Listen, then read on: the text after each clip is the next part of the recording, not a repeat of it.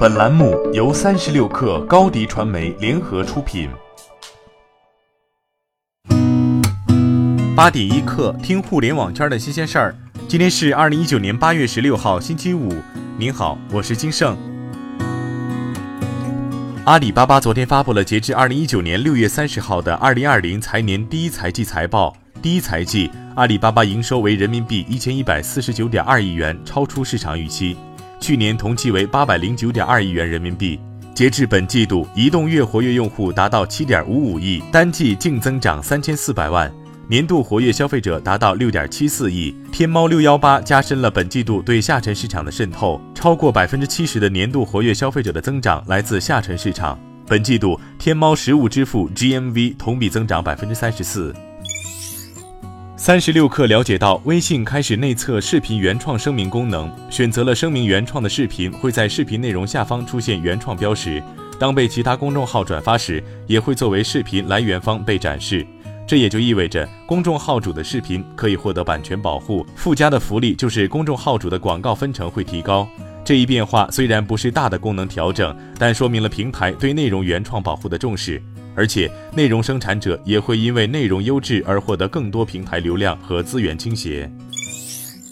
据自媒体易安说消息，从网易内部人士处获悉，网易将出让旗下小贷公司股份，牌照受让方或为连连支付。一位网易内部人士表示，支付牌照的业务主要用于网易内部体系，只有跨境业务对外。网易游戏为了用户体验，也以微信、支付宝作为主要的支付方式。支付宝昨天披露，在垃圾分类热潮的推动下，过去一个月已有六款二手回收类支付宝小程序 MAU 突破百万，另有十数款二手回收小程序 MAU 突破五十万。这其中不乏易贷扔、白鲸鱼等初创团队。而在垃圾分类制度实施前的二零一九年第一季度，根据比达咨询报告，国内闲置交易的头部 App 中，MAU 超过五十万的还只有四家，分别为闲鱼、转转、微拍堂和找靓机。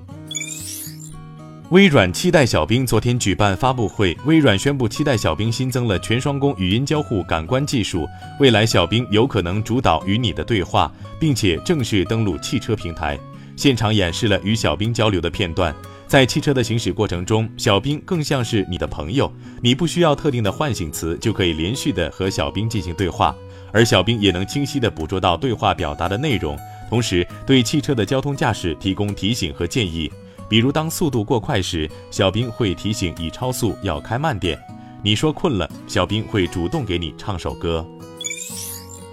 小米官方微博昨天正式宣布，小米第二款 5G 旗舰手机即将发布，并晒出了三 C 认证证书、5G 入网批文以及工信部入网批文，称三证齐全。根据联通的信息，这款机器为小米 9S，即将在九月上市。根据工信部的材料显示，小米 9S 屏幕为六点三九英寸 AMOLED 屏，摄像头为四千八百万像素，并且搭载四千毫安电池和高通骁龙八五五 Plus 处理器。Realme 在夏季影像技术沟通会上展示了搭载六千四百万摄像头的真机。Realme 的新机将配置四摄摄像头，会有针对视频的超级防抖、人像虚化和 HDR 功能。目前，国内 Realme 新机发布时间还未确定。此外，Realme 产品总监王伟还介绍，目前影像团队已经超过百人。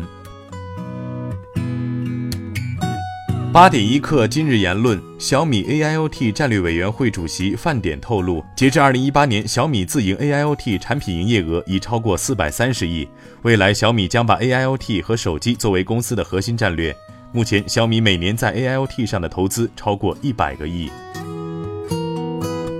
腾讯自动驾驶总经理苏奎峰说：“人工智能成功的关键，本质上是可以获取低价的数据资源和低价获取计算资源。这两个点，5G 都能提供很好的支撑，所以他一定会把 5G 的 AI 算法提高到一个新的高度上去。”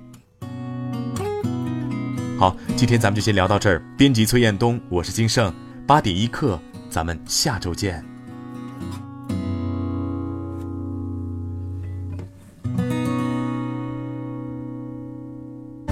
欢迎加入三十六氪官方社群，添加微信 baby 三十六氪 b a b y 三六 k r，获取独家商业资讯，听大咖讲风口，聊创业，和上万课友一起交流学习。